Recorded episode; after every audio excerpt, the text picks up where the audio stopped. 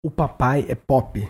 O Papai é Pop é o nome do livro do Marco Piangers. Marco Piangers, editora Belas Letras. E eu acabei de fazer agora um, um debate ao vivo com ele. Para quem não sabe, eu estou fazendo toda quinta-feira do mês de setembro, a primeira quinta-feira de outubro. Eu estou fazendo a segunda temporada do que eu chamo de debates criativos.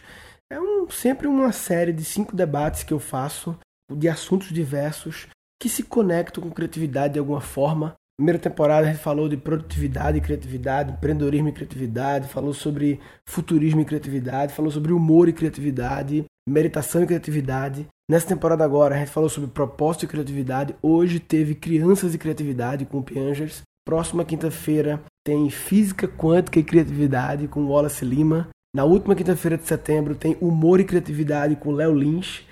E na primeira quinta-feira de outubro tem Futurismo e Criatividade com Renato Stefani. Você vê que alguns temas aí, futurismo e humor, a gente repetiu, porque são temas que eu gosto muito. Talvez criança seja um tema que eu repita em outras temporadas. Mas enfim, eu conversei agora uma hora e meia com Piangers, com a galera online, foi massa. Quem quiser, gan.com.br barra debates, gan.com.br barra debates. E eu queria comentar algumas coisas do livro dele. É uma coisa que eu quero fazer há muito tempo já. Comentar alguns livros aqui no Guncast, formato em que eu vou, eu, eu, risco meus livros todos, né? Eu saio riscando, dobro página e tal. Então, queria fazer um teste de até que ponto dá para eu ir folheando os livros, baseado nos meus riscados, nas minhas anotações, tentar fazer um resumo rápido do livro, enfim, Pode ser que algumas horas fique meio, meio dê uma barrigada, né? Tipo, eu esteja lendo aqui, mas aí na edição corta-se, né? Enfim. Então vocês nem vão ver isso, que vai estar cortado na edição, ou ele, o SoundCloud pode colocar só pra tirar onda. É, então, eu queria comentar sobre o Papai é Pop. Primeiro de tudo, eu queria comentar uma coisa que, putz, daria outro podcast falar sobre isso, mas, enfim, vou falar logo, vai. Eu prometo, até porque eu prometo e nunca faço podcast, né? Vou falar um pouco sobre crianças aqui. O, o livro do Pianges é um livro de crônicas sobre paternidade, com humor crônicas não necessariamente engraçadas, né? Tem um, um pouco de humor algumas horas, mas crônicas bonitas, bem feitas, algumas sentimentais, algumas até emocionantes, se tá emocionais assim. E uma coisa que ele falou no Hangout, no debate agora, a gente falou sobre crianças, criatividade e tal, criação de crianças, mas teve uma hora que ele foi contar a história do livro, né? Que o livro dele ele lançou o primeiro, vendeu pra caralho, foi um sucesso, foi um best-seller, lista de mais vendidos de, de Veja e tal. Aí lançou o Papai é Pop 2, e agora a mulher dele lançou A Mamãe é Rock. Ou seja, já são três livros de sucesso. E ele meio que lançou o primeiro porque ele escrevia essas colunas lá para um jornal, para uma revista, e resolveu juntar. E ele falou que lançou sem realmente sem pretensões. Pretensões apenas de ser um livro legal ali em Porto Alegre, que é onde ele mora, em Floripa, uma coisa, é, a família dele, amigos, no, no universo dele, mas explodiu. Ele acabou indo na Fátima Bernardes, virou repórter da Fátima, enfim. E uma hora, quando ele estava contando isso, ele falou assim: Eu não tinha nenhuma pretensão, mas eu fiz o livro e acabei encontrando uma audiência. E aquilo, eu nem entrei nesse assunto no debate, porque eu não quis tirar do, do tema criatividade, mas eu achei muito legal esse encontrar uma audiência, né? Como a gente muitas vezes acha que, putz, parece que já fizeram de tudo, parece que já alguém já pegou todos os nichos do mundo, todos os mercados, todos os segmentos. E não é verdade, a gente ainda tem muitos ultra segmentos e nichos não explorados, né? Então, eu não estou falando só no, no, segmento de livros, não, de conteúdo, não, tá? De palestra, de curso, não. Estou falando de nichos de qualquer coisa. Existe muito nicho. Então, por exemplo, o nicho dele é, que ele acabou atuando, é crônicas bem-humoradas e bonitas sobre a ótica do pai. Tem muito sobre a ótica da mãe pouco sobre a ótica do pai. Então eu diria que o Pianges, ele, o livro dele é uma espécie de Marta Medeiros. Marta Medeiros é uma mulher que eu sou. O Pianges não é gaúcho, ele é, ele é Catarina, ele é Santa, Santa Catarina de Floripa, mas, enfim, ele tem cara de gaúcho, ele mora 10 anos no Rio Grande do Sul. A Marta Medeiros é do, é do Rio Grande do Sul. E ele tem esse estilo de crônicas e tal, que são engraçadas, são inteligentes, mas também são fofinhas, né? Então ele falou encontrou audiência. Isso me lembrou, nada a ver, tá? Mas é porque eu adoro histórias de segmentos pequenos, de como assim as pessoas, como sempre tem uma brecha no mercado, né? Então, tem uma humorista, putz, é porque faz cinco anos que eu não vejo ela, encontrei ela duas vezes. É um humorista, ai meu Deus, ela é anã, esqueci o nome dela. A gente fez uns dois shows juntos há mais cinco anos e tal, e eu me lembro que ficou marcado em mim ela me contando que ela tem uma loja no shopping, uma loja só de produtos de miniatura. Ela é o anã ela cria uma loja de coisinhas anãs, de coisinhas muito pequenas. Brinquedinhos e um... Vê que louco, né? E, e é o que mantinha ela na época, que estava funcionando, enfim, não sei se expandiu, se acabou e tal, mas vê que louco, né? Como existe nicho para tudo, né? Essa é a primeira coisa. Vamos lá. Queria comentar um pouco sobre o livro do Pianges aqui, algumas partes. Primeira parte no começo aqui, que ele fala uma coisa interessante, que todo pai é um otimista, porque colocar filho no mundo é um ato de fé. Porque é de fato a, a previsão que fala-se muito é desse futuro caótico, mudança climática, superpopulação, doença epidêmica, violência urbana. E quem tem filho é obrigado a acreditar no contrário disso tudo. Isso é verdade, todo pai é otimista, porque senão você não teria filho, se você não acredita que vai ter um futuro bacana. Eu já falei um bilhão de vezes do livro Abundância, que fala desse futuro é, não tão ruim assim, né? E aí, uma outra coisa que é legal que ele fala é que quando você descobre que vai ser pai, né? Você já começa a se preocupar em, ai, tem que comprar uma casa maior, mais espaço para criança, um quarto, um berço novo, então tem que trocar de carro, tem que fazer não sei o que, tem que ver os brinquedos e tal, trabalhar mais para pagar a creche, para pegar a melhor fralda e não sei o que, essa preocupação. E ele está dizendo que o que aprendi é que não faz diferença alguma. Um apartamento grande não faz diferença porque as crianças gostam mesmo é de dormir amontoados na cama dos pais. É, a melhor creche não faz diferença se você é o último pai a buscar seu filho. Essa é forte, hein? Os brinquedos mais caros e os jogos de videogame não fazem diferença. Para crianças, não é nada mais divertido do que se equilibrar no meio-fio ou andar na calçada. De fato, né? Incrível. Como eu, eu, eu achava que eu ia encher minha filha de brinquedos, porque ai, eu queria dar tudo para ela, os brinquedos, e eu descobri que, primeiro, que isso não é bom, né? Isso estimula um consumismo desnecessário. E o mais importante, não precisa. Porque o que ela mais gosta, minha filha, é quando entra no meu escritório daqui de casa e começa a mexer nas coisas que não são brinquedos. Claro, tem que estar atento a isso, né? Porque se não são brinquedos, pode dar problema. Mas enfim, é, crianças gostam que é bugiganga, dá uma revista para criança, revista velha rasga e fica super feliz com isso, sabe? Então achei muito legal. Outra parte, ele, comenta de uma tirinha é, do Rafael Sica, que o sujeito está sempre no trabalho, pensando no bar. Aí no bar o sujeito está pensando na família. Aí em casa com a família ele está pensando no trabalho. Ou seja, o cabo nunca está pensando onde realmente ele está. Isso tem um pouco a ver até com meditação, né? Com você viver o momento presente. Realmente a gente sempre vive o amanhã. Algumas pessoas vivem o ontem também, é pior ainda. Ele fala aqui um detalhe interessante: todo pai é um colecionador de histórias Cada história que acontece é um presente que nossos filhos nos dão. Guarde bem os presentes. Então ele sempre foi um cara que sempre anotava as historinhas. Eu, com certeza, eu sou um anotador.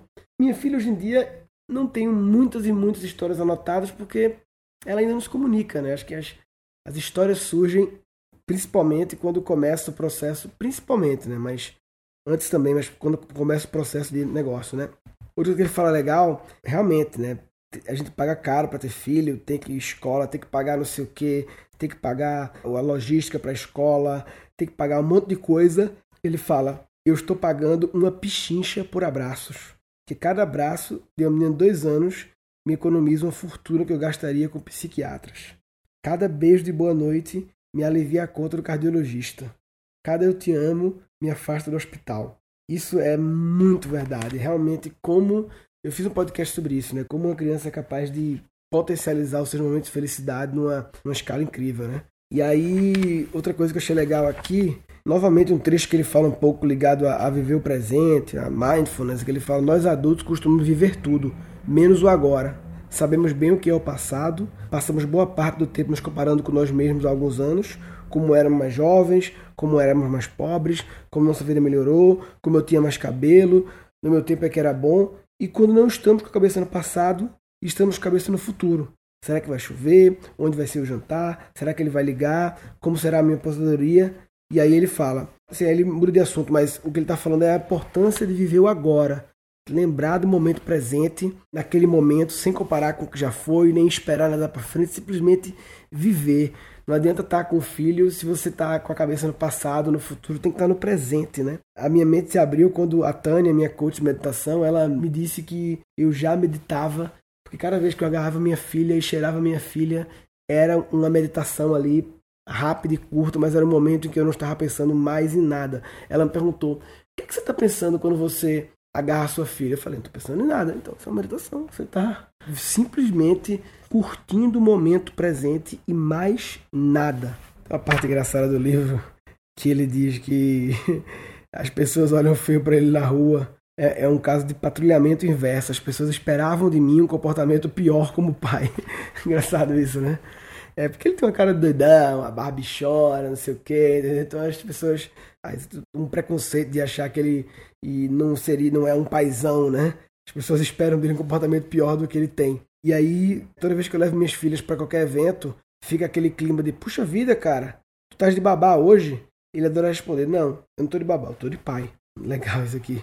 Uma coisa legal que ele fala é assim, como é legal realmente ver uma criança construindo um raciocínio. A minha filha ainda não constrói, mas eu acompanhei muito com o João Gabriel, o irmão de Dani, que hoje em dia mora com a gente aqui de 11 anos, mas eu conheci ele desde os dois anos. E ele fala assim: quando uma criança nos brinda com a sua visão de mundo, é uma delícia tão grande que devemos ficar bem quietos.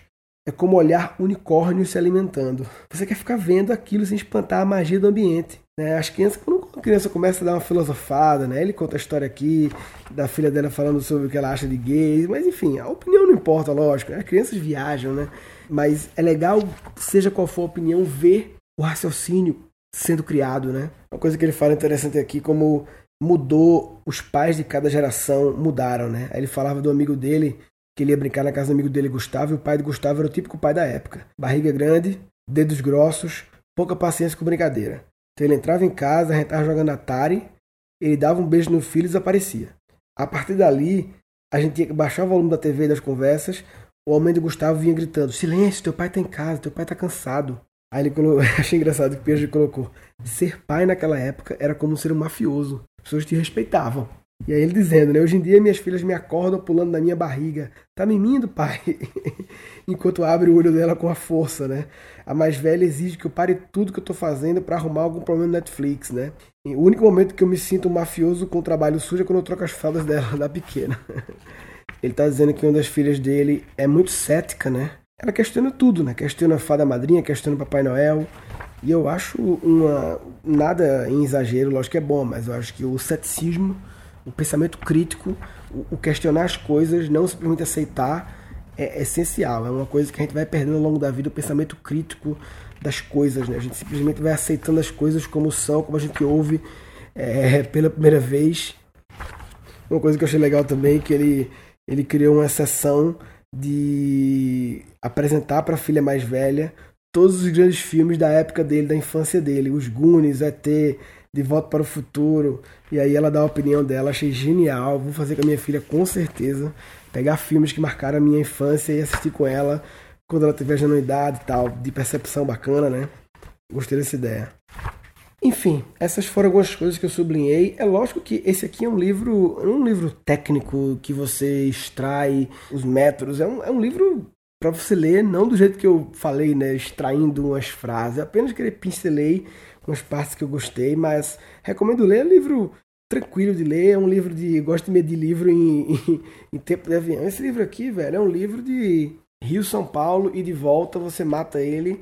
Cara, esse é um livro de São Paulo, Brasília. Só uma ida, só uma perna você já mata ele. São Paulo, Brasília. Um livro tranquilo e gostoso. Ele justifica o tempo que ele vale. Bem, quem quiser comentar sobre esse assunto, acessa gancast.com.br barra Piangers, P-I-A-N-G-E-R-S.